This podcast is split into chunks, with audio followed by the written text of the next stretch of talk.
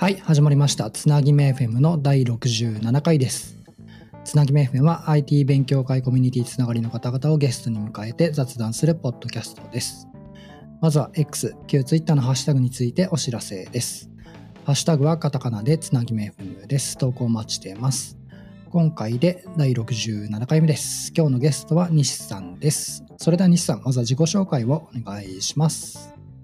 はい、えー株式会社ワンスモールステップの西と申します。よろしくお願いします。はい、よろしくお願いします。随分ご無沙汰ですね。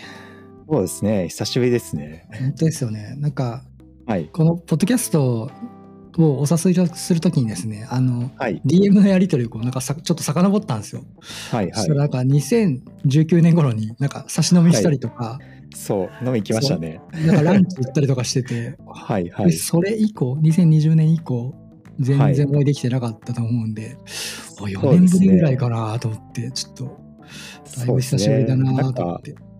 まあちょうどコロナとかもあったんで、なかなかね、あのイベントとかもなくなったりして、飲み行く機会とかもなくなったんで、まあなんか本当久しぶりですね。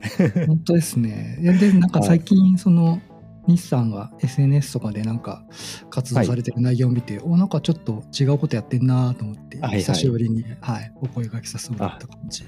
ありがとうございます。はい。はい、なんか、なので、その辺のお仕事の話をなんかちょっと聞けたらなと思って、はい、わかりおました。願いします。はい、でですよ、なんか、はいい一番最初というか、なんか、はいこのお仕事始めるにあたってですね、はいもともとこの業界だったのか最初から業界だったのかみたいなところとかをちょっと聞けたらなと思うんはいですけど、はい。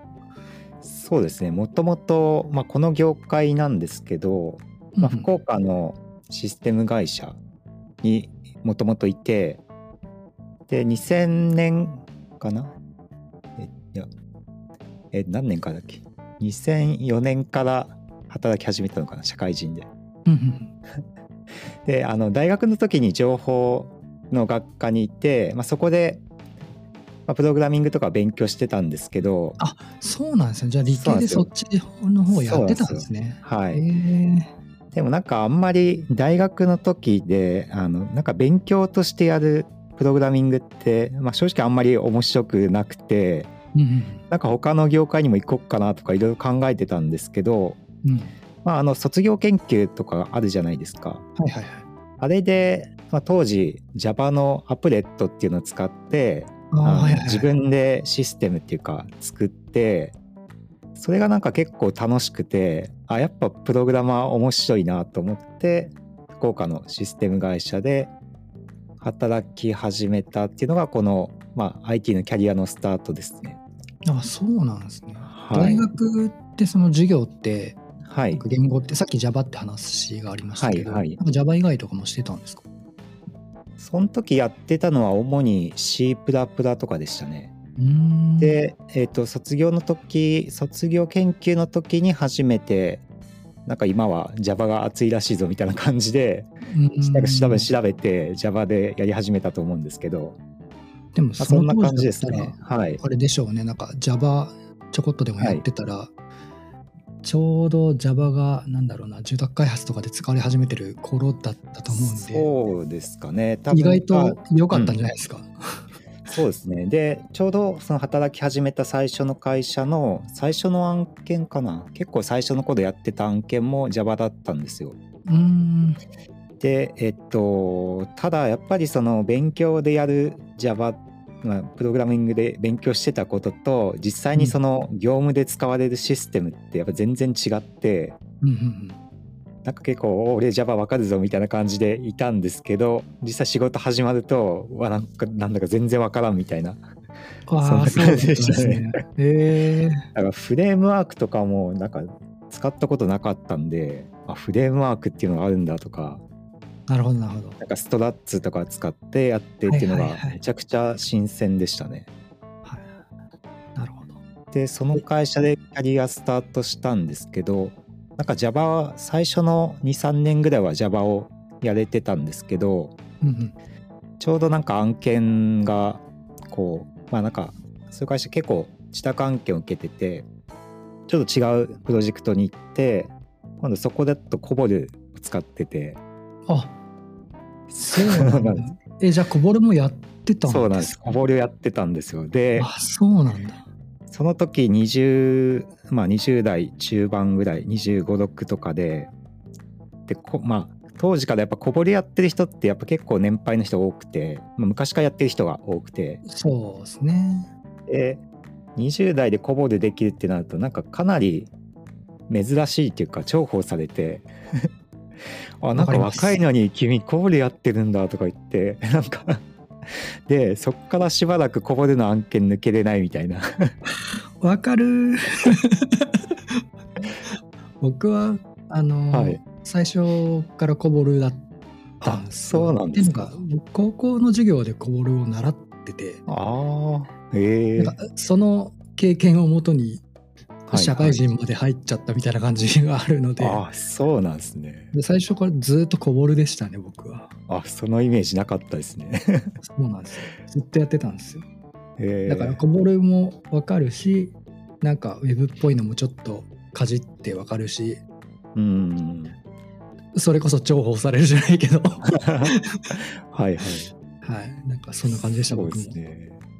でこぼれ案件何年かやってると、まあ、ちょうどそのこぼれをなんかこう最近の言語にっていうかリプレイスしていくみたいな案件も動き出したりしてて、うんうんうん。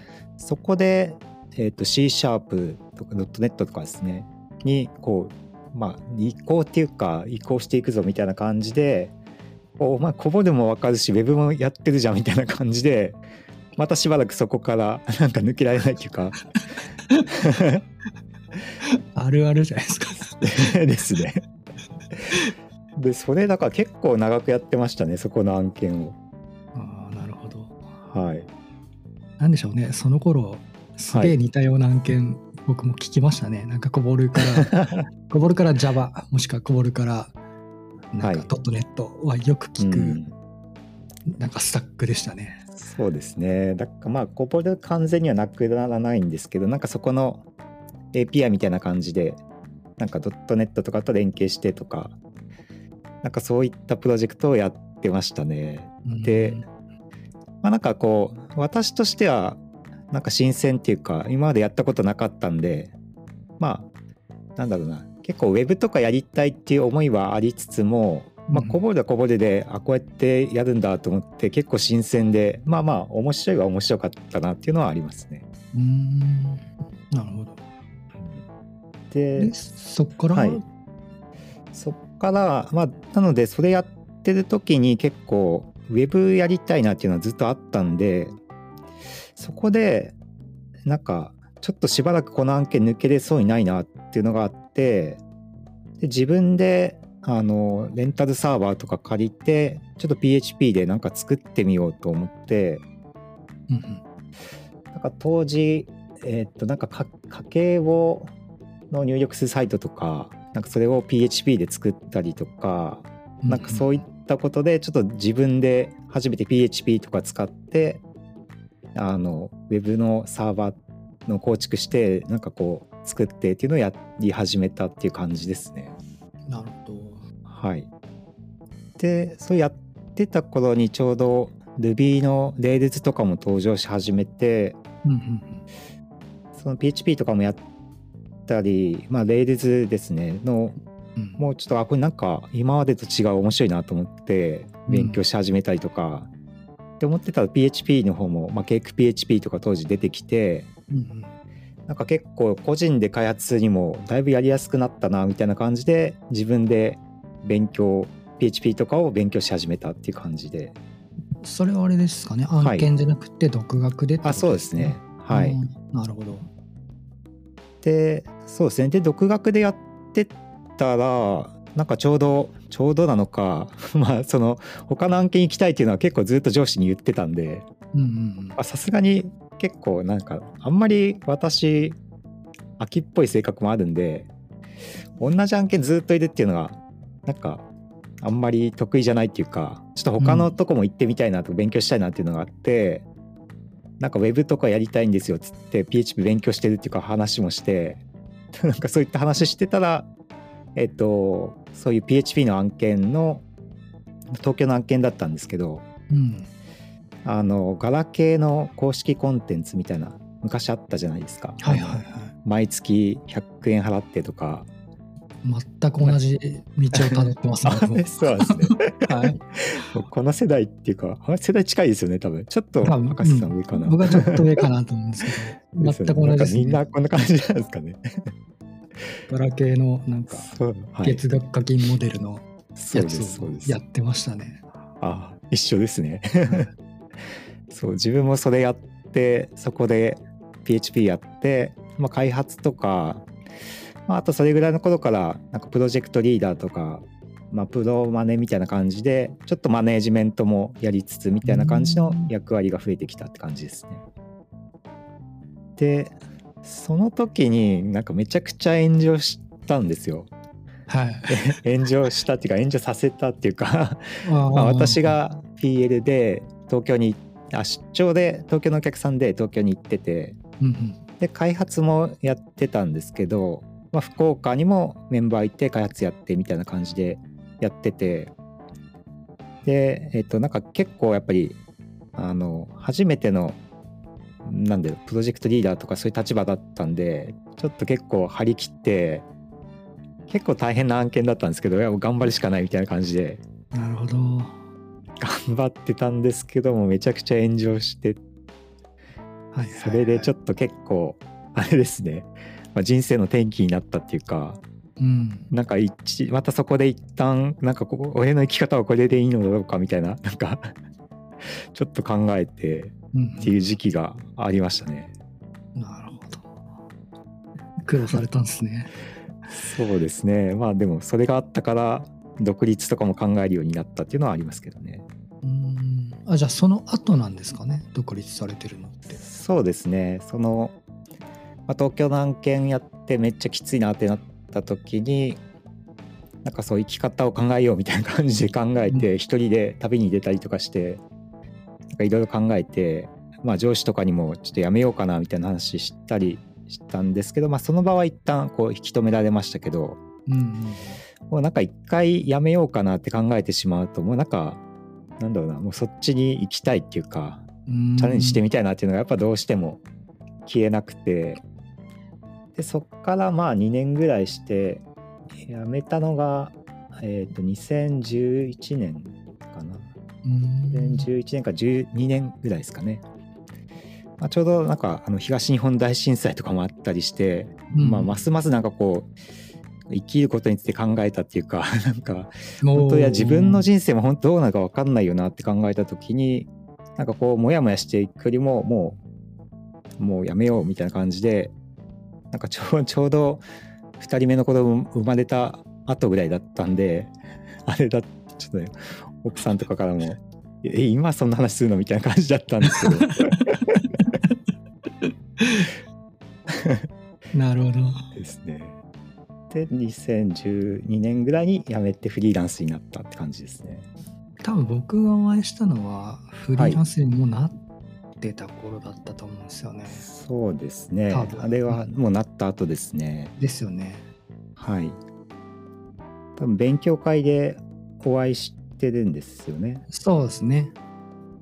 だからなんかああいう勉強会とかもなんかもともといた会社だと全然なんだ縁がないっていうかああいう勉強会をやってるっていうことも知らなかったんですよ。あ僕もそうなんですよ。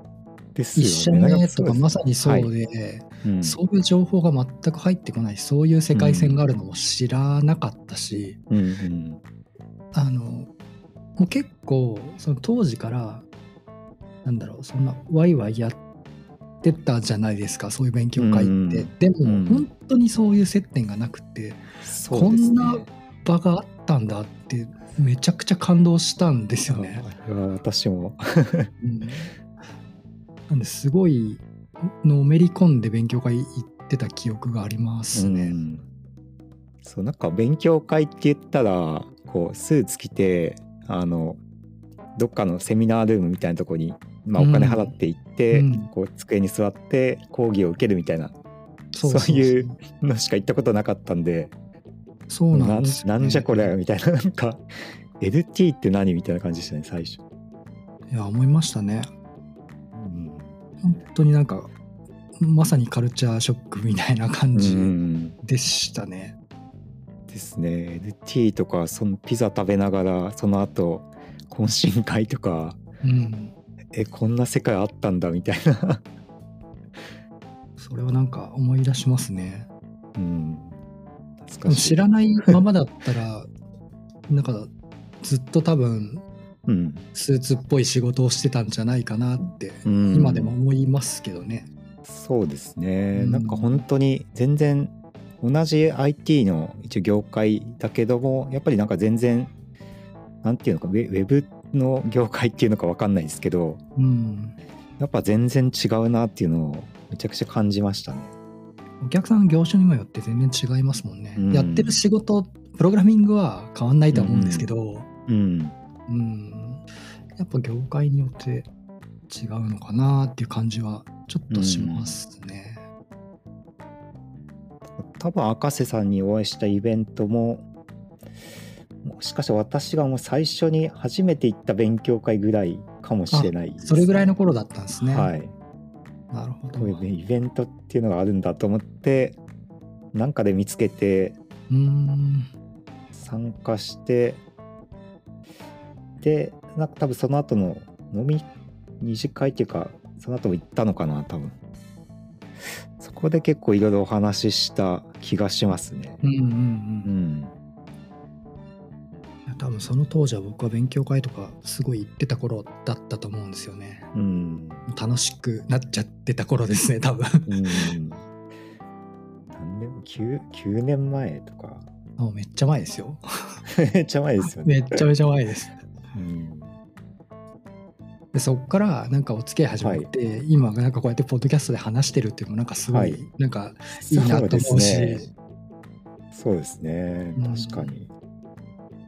懐かしいな。うんだからああいうのに言っといて本当良かったなって僕は思ってますね、ですね。うん、だ自分もだから結構、まあ、これそうフリーランスになって初めてこう勉強会とか行き出して、うん。まあ、最初は本当に LT とかもできなくてなんか自分なんぞが喋ってもみたいな感じで恥ずかしいとか、うん。なんかみんなすごいから自分喋れないみたいな最初はそう思ってたんですけどなんかちょっとやっぱせっかく参加するなら LT しないとみたいな感じで一回し始めたらもうなんか止まんないっていうかうん。あなんか一時期はあまた日産 LT やってるみたいな感じであ そうなんですね。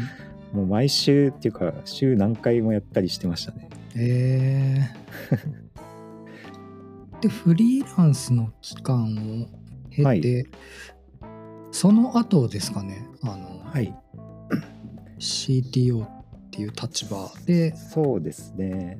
入られてたのがかフリーランスもまあトータル何年ぐらい？45年はやってたんですけど。お結構やってるの？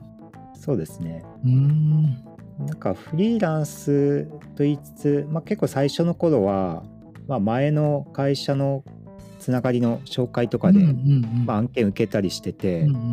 まあ、最初の頃は結構実質あんまりこう会社員と変わんないなみたいな感じだったんですよ。はいはい。なんか結局そのお客さん先に行って作業してたし、まあ、なるほど。だ、から結構時間ももうその時間は拘束されてみたいな感じだったんでうん。なんかあんまり変わらないなと思ってなんかせっかくフリーランスになったんだしなんかもっとこう違う働き方したいなと思ってて、まあ、違うっていうか今までと違う働き方をしたいなと思ってての時にちょうどなんかそれも福岡であった、えーなんかイスタートアップイベントみたいなのに参加した時にえっ、と、まあ、東京の東京からたまたま来てた、まあ、当時大学生だったんですけどがいて、なんかうちはこうスタートアップっていうか今やってるんですけどエンジニアがいないんですよみたいな話してて。うん。であ俺エンジニアだからなんか作れるよみたいな話してたらえじゃあなんか一緒に作ってくださいよみたいな感じであいいよみたいな感じのノリで最初は。えそんな感じだったんですか？はい。始めてだからまあ最初は本当にまあなんかあのその昼間はそういうちょっとそあの紹介してもらった案件やりながらまあ、夜とかの時間使ってそういうなんか相談を受けたやつを開発しててうん。なんかそうこうしてるうちにあのこうもうこのメンバーでなんか創業しましょうみたいな感じででああじゃあやろうかみたいな感じで CTO そうなんだ。はい最初お手伝いみたいな感じで入っててそっから創業メンバーにスライドみたいな感じなんですか？そうですね。うーん。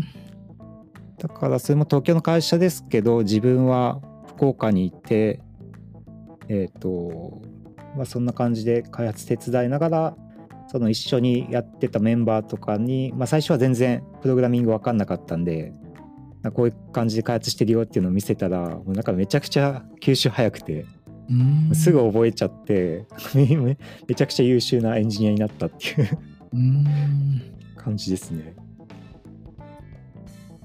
で、まあそこの会社もなので、それやって2年ぐらいで、まあ辞めたんですけど、うん。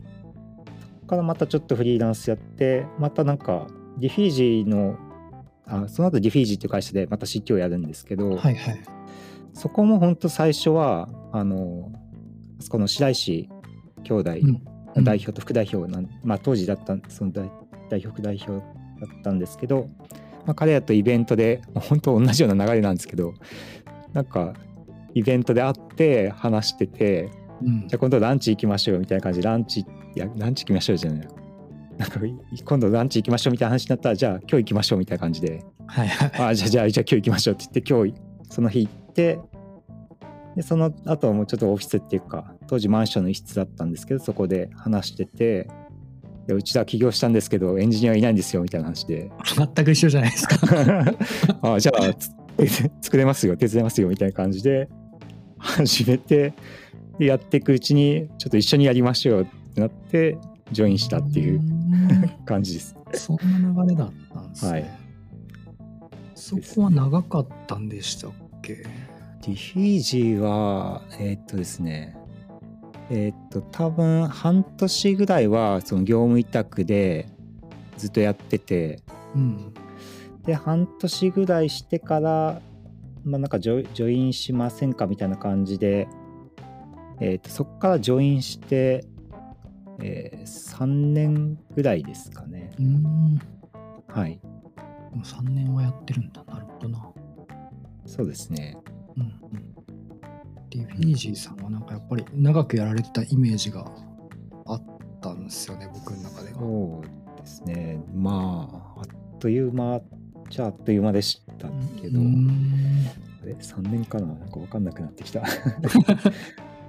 まあでもそそんぐらいですね。多分3年か4年か。はい。うーんここは結構、なんでディフィージーの時は、えっ、と、結構、まあ、やっぱ CTO って立場で、うん。やっぱスタートアップってなかなか、まあ、何ですかね経験のあるエンジニアの方って採用やっぱ難しいんですよね。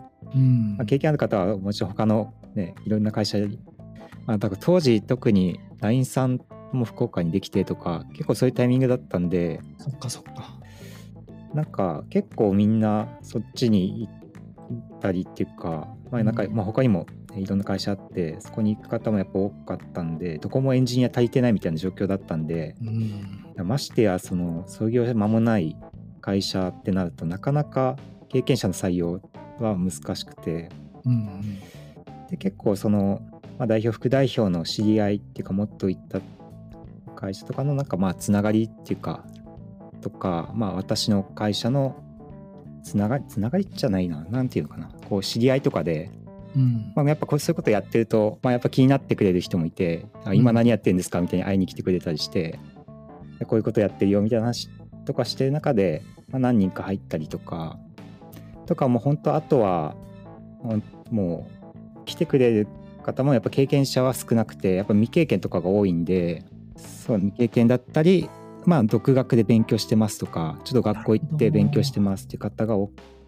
いんですけど、まあ、やっぱその中でもなんか本当になんだろうな、まあ、めちゃくちゃこう一生懸命やってるなみたいな。うん。この子は伸びるんじゃないかみたいな人とかをこうなんか採用っていうか一緒に誘ったりしてで徐々にこう人も増えていって。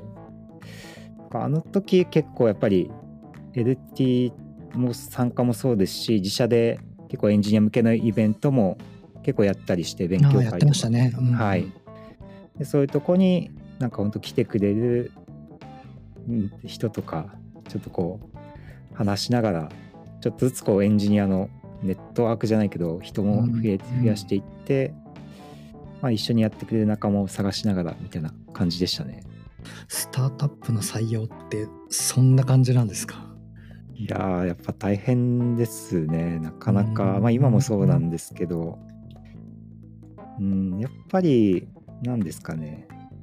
結構ねあの教えたりする環境もやっぱあんまないので、うん、そんなにねもうちょっと資金力あったりすればなんかあ例えば研修じゃないけどちょっと教えたりとか、まあ、誰かそういう人の時間使ってってこともできますけど、うん、もう本当に、まあ、よく言われる崖から飛び降りながら飛行機作るみたいな なんかそんな 例えされると思うんですけど、うんうん、そういう感じなんでもうなんか本当にもう自分で 自分で成長してっていうのは変だけどなんかだから本当に自分で好きな人じゃないとうん、難しいとは思うんですけどそんな感じでまあ経験はなくても本当にあ一生懸命やってくれそうだなとか好きなこの人もう本当開発のこと好きなんだなとか、うん、なんかそういう人を見つけてって感じですね。いやーなんかめっちゃ苦労を感じられる お話ですね。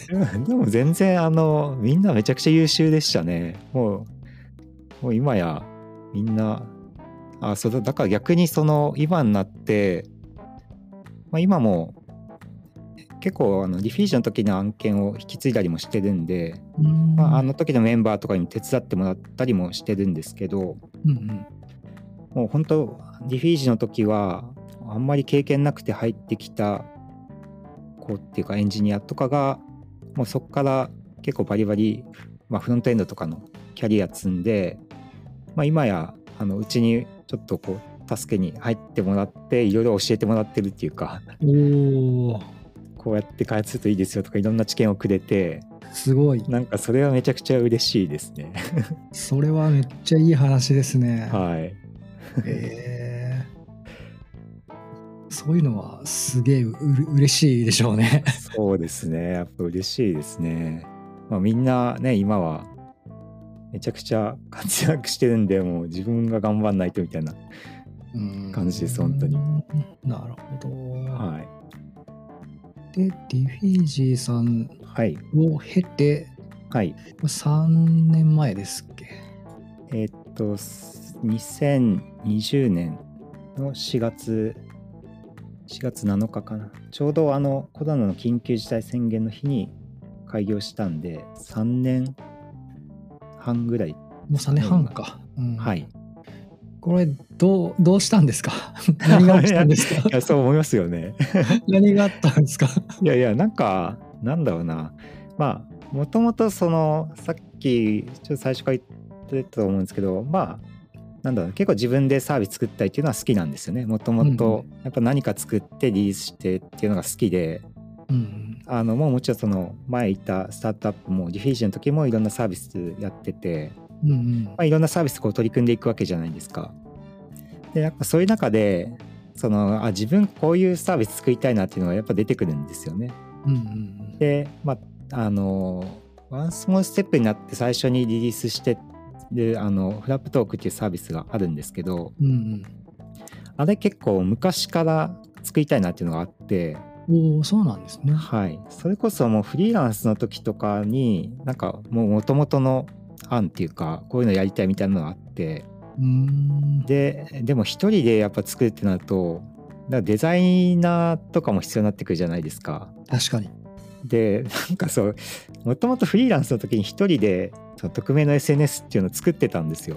うんうんうん、でで、なんかリリースしたんですけど、その匿名の SNS の中に書かれることがこの SNS 使いにくいなとかめっちゃ UI 悪いなとか、そんなことばっかり書かれるわけですよ。自分が出したサービスで自分のサービスの悪口書かれるって悪口とかまあフィードバックなんですけどね。まあそういうの書かれるってう。わーっと思いながらも一生懸命頑張ってたんですけどいやこれやっぱ一人じゃ無理だなと思って、はいはい。チームでやっぱ取り組んでいかないとやっぱりデザインとか UI の話とかもそうだし、まあ、今後売っていくってなったらマーケティングどうするんだとか。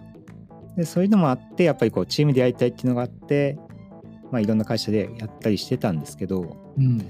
そのやっぱ自分がやりたいことをやろうと思った時になんていうのかなこうまあやっぱりフィージーもそうですけど、まあ、取締役で入ってるとはいえ、まあ、一番リスク背負ってるのはやっぱ代表とかじゃないですか。まあ、いろいろ、まあ、お金をね借りたりとかうんするわけなんで。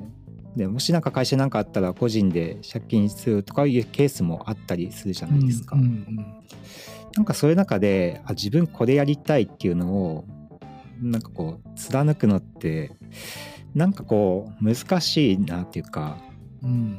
一番リスク背負ってる人がいる中で自分はまあ多少はねもちろんお金出したりもしたりとかありますけどなんかそのリスクの割合的に考えるとそんなにリスク背負ってない立場でうん。これやりたいとかあれやりたいとかっていうのはやっぱ言いにくいなとかもあって。うん。いやだったらもうなんか自分で会社を作った方がいいんじゃないかっていうのに思いが至ってなるほど。はいで会社をあまあディフィジー辞めてじゃあちょっと自分でやっていこうっていう思いがまたこう生まれたっていう感じですねなるほど。はいそのフリーランスの頃は、はいえっ、と、法人っていう感じじゃなくて、個人事業主そうですねなんですかね。じゃあ、今やられてる会社が初めてのそうです法人としてのね形っていう感じなんですね。そうですねなるほど、はいなるほど。リスクを背負ったんですね。そうですね まあまあやっぱ代表ってすごいなっていうのを改めて思いましたね。ああ、え、まあ今までね取締役いや取締役としてやっぱ入ってましたけどうん。まあやっぱ代表者の、まあ、代表取締役っていうかやっぱりこういろいろ本当いろんなこと考えないといけないし、うん。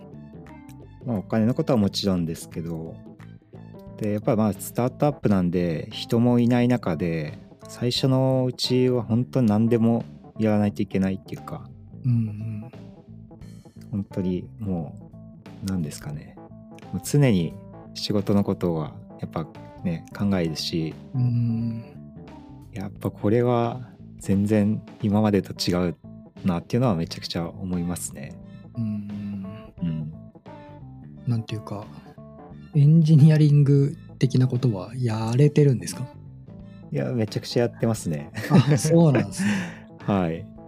めちゃくちゃやってんの？めちゃくちゃやってるっていうか、まあ、開発はそうですねあの外部のパートナーさんとかにお願いしてるケースも多いんですけど、うん。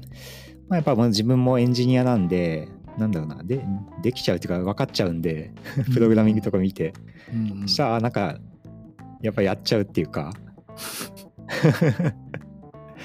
でなんか最近はやっぱもうダメだなと思っててまあダメだなっていうかやっぱりちゃんともっと考えないといけないことがあの経営者まあ一応経営者の立場として考えないといけないことがあるんでうん。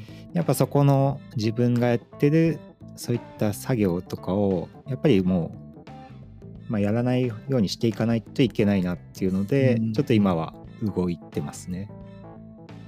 それは、うんと、はい。人を入れるみたいな感じの話ですか？そうですね。まあ外部のパートナーの方とかも結構本当によくしてもらってるし、うんあれなんで、まあ、そういった方たちとかと、まあ、よりこううまく協力できなんかまだそのやっぱ自分自身がやっちゃってるところが多くてここ本当はお願いできるなとかあるんですけど、うん。なんかもう本当なんですかねやることがやっぱり多すぎてっていうか、まあね、他のこともあるんでそこの仕組み化自体に着手できないっていうかここ本当は仕組み化してお願いしていかないといけないけどあちょっと今ちょっとやもう時間ないからとりあえず今回はやっやってしまおうとか なんかそんな感じでやってしまってるんでこれはいかんっていうことでそこを仕組み化してっていうのを進めてる感じですね。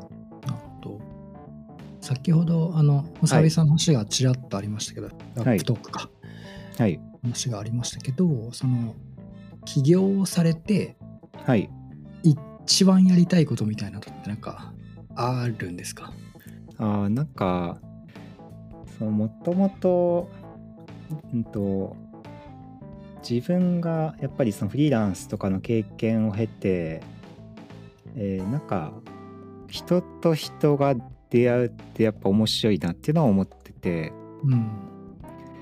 なんかそのフラップトークもそうなんですけどなんかこう知らない人っていうかこう新しい人とつながっていけるようなでそのつながったことによって何かがこう化学反応起きるみたいな何か生まれるみたいなまあなんかそういったことができるサービスを作っていきたいなっていうのがもともとあってうーん。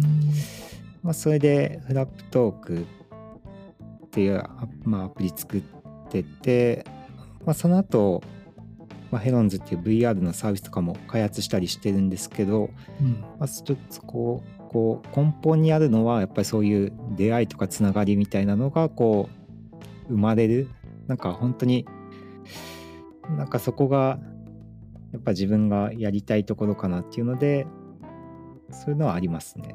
なるほど。うんじゃあ今そのサービスみたいなところをこうやるためのうん準備というか、っていうのをやってる感じなんですかね。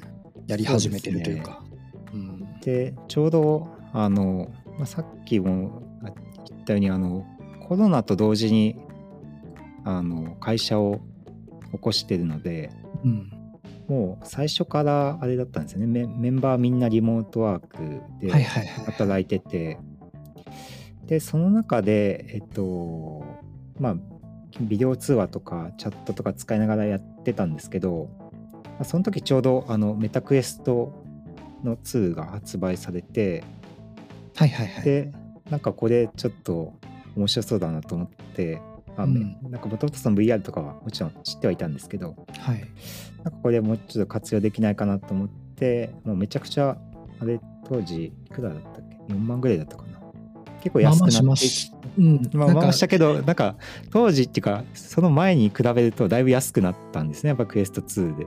そうですよね。うん。あの、この価格で買えるようになったのか的うん。な感じにはなってましたね。そうですね。うん。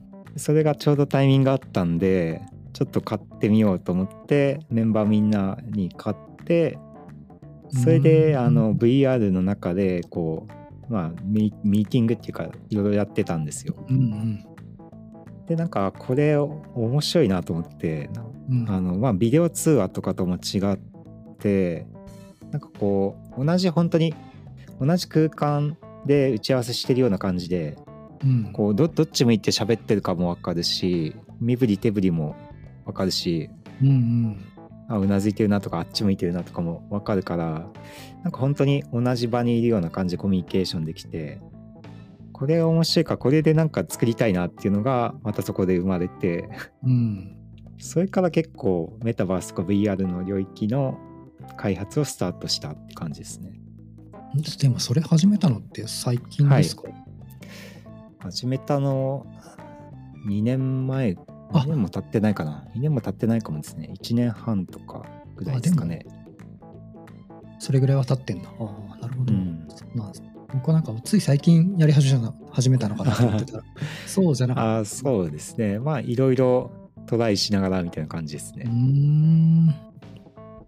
で最は初はい。最近はこれをやっはいてるんですかね。そうですね。もでもともとその VR あのメタクエスト向けのそのストアで発売してるようなアプリを VR あの本当ヘッドセット向けのアプリ作ってたんですけどうん。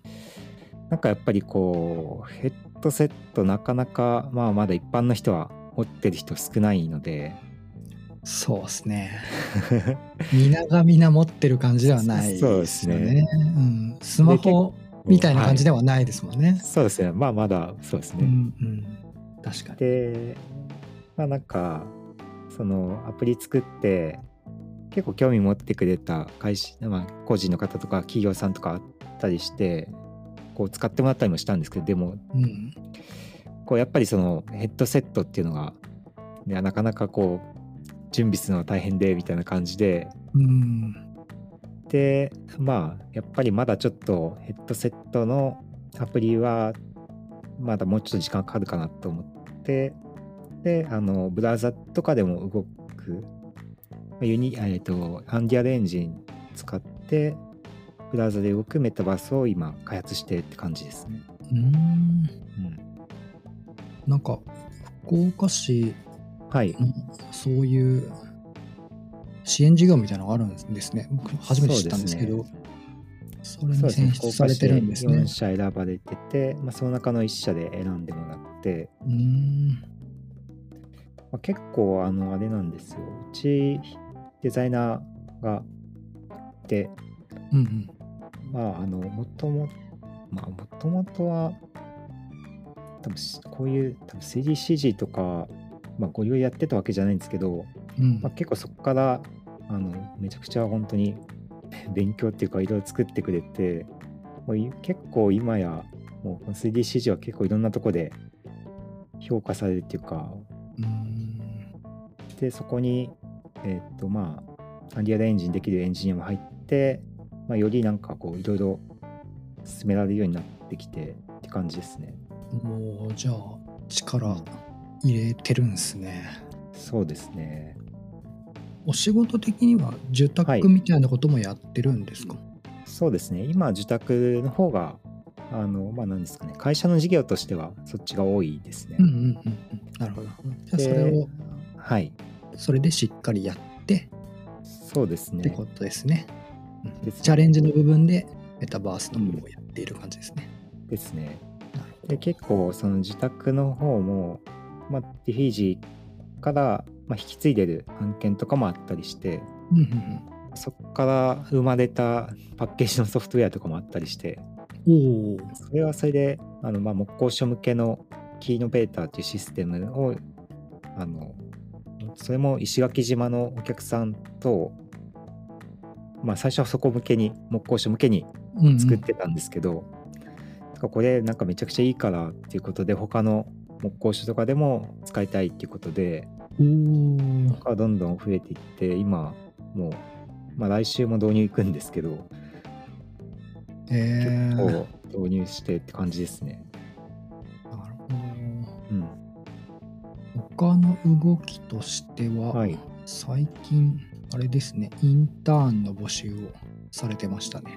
そうですねなんかそのこではやっぱメタバースとかをなんか結構まあもともと私がなんだろうな、まあ、システムの業界でやってるじゃないですか。うん。で、まあ、このメタバースとかこう 3DCG で、まあ、動画作ったりとかできるんですけどこれなんかあんまりなんかワンスモステップこんなことやってるよっていうのを多分まだ知られてなくて。うんうん。なんかシステムとかのはやっぱりねこうずっとやってるんで、まあ、こう紹介とかいろいろ案件の相談来たりはあるんですけどなんかやっぱこのメタバースとかこの 3DCG でいろいろ作れるよっていうのをなんかもっと知ってもらいたいなっていうのがあってうんなんかこう発信していきたいなっていうのがあってこれちょっとインターンの募集あまあ今までも結構エンジニアのインターンとかやってきたんですけどうん。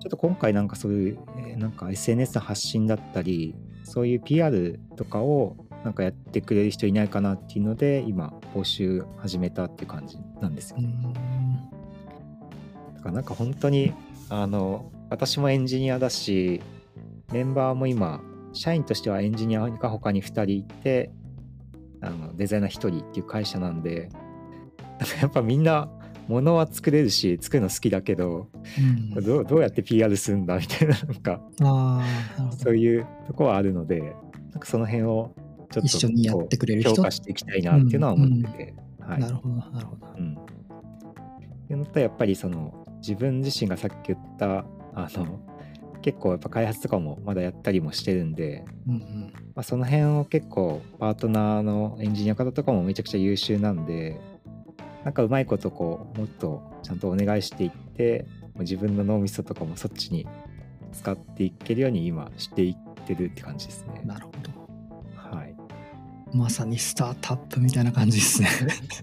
そうですね本当なんかいやでも本当にねやっぱやることはどんどん変わっていったりとかはうんありますね。本当に日々変化っていうか。うん。いやーねもう代表っていう時でただただ尊敬ですよ。いやいや。いや、も苦労してんだろうなみたいなう、だいぶね、やっぱ苦労はしますけど、まあ、でもまあ楽しいですね。うんうん。やっぱやりたいことを、で、やっぱ始めてやってるんで、うんうんまあきついけど楽しいし、いや本当にいいですね。い生きてるって感じです。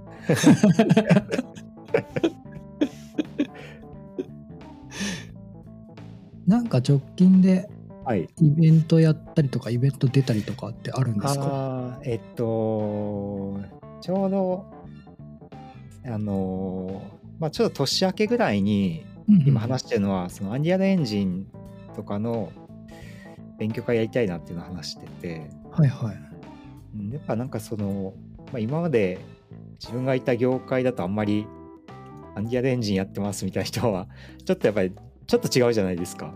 アンリアルエンジンって 3DCG とかそういうやつですか？えっと、そして、なんかゲーム開発とかがやっぱ多いですね。なんで、まあ、福岡は結構ね、ゲームの会社も多いんで、多いですよ多分やね。うんやってる人とかはいっぱいいると思うんですけど、やっぱなんかそこのネットワークが多分違うっていうか、ああ、かもですね。ですよね。だからやっぱウうんェブとまたちょっと違うと思うんで、なんかほんとその辺のつながりとかも今後作っていきたいなっていうのもあって、うんそのアンリアルエンジンとかこうメタバースとか、この辺の勉強会をちょっと年明けぐらいにやりたいなっていうのはありますね。うーんうんやっぱちょっと接点が違うのかもですね。ウェブをやってる人たちとは。そうですね。うん。まあただ結構単純に LT やるのも楽しいんで、うんうん。えっと、前回いつやったっけな？もう夏ぐらいかな。やったんですけど、それ以来ちょっとやれてないんで、やっぱそれもまたやりたいですね。なるほど。うん。カスさんも、なんか最近勉強会とかは？あのー最近ちょこちょこそのオフラインのやつが復活しつつあはいるので、はい。そうですよね。はい顔出そうかなと思って、うんほんと最近ですね、ちょうんこちょこ行き始めて。そうですね。また増えてきてますし、そうですね、うんなんかオフィス使って、うん。なんかピザ取ってみたいなイベントがちょっとずつ増えてきてるんで、そうですね。久しぶりになんかちょっと人の喋ってる LT とか見たいなと思って、とですね。うん、足運んだりしようとしてますね。オフラインやっぱいいですね。あオンラインはオンラインで良かったんですけどね。まあ、東京のとかにも気軽に参加できて。確かに確かに。あったんですけど、なんかやっぱりその、まあ、LT するときにまずなんか反応が分かんないっていうのが、なんか一番 LT するときはこう怖いっていうか、ほんとそれですよ。あれこれちゃんとマイク入ってんのかなとか途中思いながら、わかる。リアクション見えないとやっぱ嫌ですね。そうですね。いや、オンラインの LT とか一番難しいですよ。ですね。まあ、だしやっぱそれ終わった後の懇親会とか、あの辺で結構やっぱりいろいろ話しながら、まあ、仲仲良くなっていくんで、ぱあれ大事だなと思いますね。そうなんか深く仲良くなれないんですよね。オンライうんンだと。そうですね。うんそうですよね。なオンラインでかなかまあは話せたりはするんですけど、うん、うん、なんかちょっとその場だけで終わるみたいな感じでつ続きがないというかうん、うん、っていう感覚はやっぱありましたね。うん。だからまた復活してきて嬉しいですね、やっぱ。そうですね。うん、またそういうイベントがあったらちょっと足を運んで日産とも会って話したいですね、直接。そうですね。はい直接はなかなか会ってないんで、本当ですよ。ぜひぜひ。他なんか告知とかなんかありますか？それ以外に。イベントの話以外に。そうですね。告知、まあ、最近その、まあ、弊社のホームページをこうあのリンク貼ってるんですけど、ホームページから。あの、ワンスモールステップの仮想空間みたいなのを作って、まあ、はいこんなことをできるよっていうのを、まあ、公開してるんで、ちょっとぜひこういうのも見て知ってほしいなっていうのがありますね。これはそのウェブと読むんですか、そうですね、ウェブっていう、はい。なるほど、なるほど。まあブラウザで見れるメタバースなので、はいはいはいはい。はいスマホからも見れますんで。ただちょっとショーノショートに貼っとこうと思います、リンクを。あ、はい。まあ、ただ公開してる時間が今14時から、えー24時までかな。ちょっと時間限定で、その時間だけ現れる仮想空間なんで、なるほど。ぜひちょっと見てもらって、あ、なんかこんなことやってるんだとかを見てもらえれば。そうですね。もうちらっと見せてもらいましたけど、おーはいおーって思いました。そうですね。なんか本当はそのゲーム体験みたいなことを、なんかまあ今までウェブ、ね、文章がメインのウェブから、まあ、YouTube とか動画が出てとか、まあ、そういう中でこうゲーム体験を通してこう会社のことを知ってもらうとか、まあ、なんかそこでやってる商品のことを知ってもらうとか、なんかそういう体験できても面白いんじゃないかっていうのを思ってて、うーん。なんか本当に体験を届けるウェブサイトっていうか、なんかそういった形で、まあ、今までとは違った発信の仕方で、ちょっとやってみてるんで、ちょっとぜひ見てほしいなと思います。なるほど。わかりました。ありがとうございます。はい。じゃあそんなとこですかね。はい。大丈夫ですか？話し足りないことないですか？そうですね。まあ、まあね、また今後、また明日にはやってること変わってるかもしれないですけど、本当にそんな感じでやってます。いや、応援してますよ。ありがとうございます。はい。いや、本当にびっくりしたんでね、おお会社作ってる、おメタバースやってるみたいな感じだったんで。そうですね。はい。ちょっとまあ、またその辺もいろいろね、ぜひまた会って話したいですね。そうですね。より今日話せなかったことも。ですね。はい。はい。じゃあ、そんなところで、この辺りで締めましょうかね。はい。はい。じゃあ、えっ、と、最後にもう一度、X、旧 Twitter のハッシュタグについてお知らせです。えーハッシュタグはカタカナでつなぎめ FM です。投稿お待ちしています。はい。ということで、えー今回のつなぎめ FM 第67回は、日産をお迎えしてお話しさせてもらいました。今日はどうもありがとうございました。ありありがとうございました。がとうございました。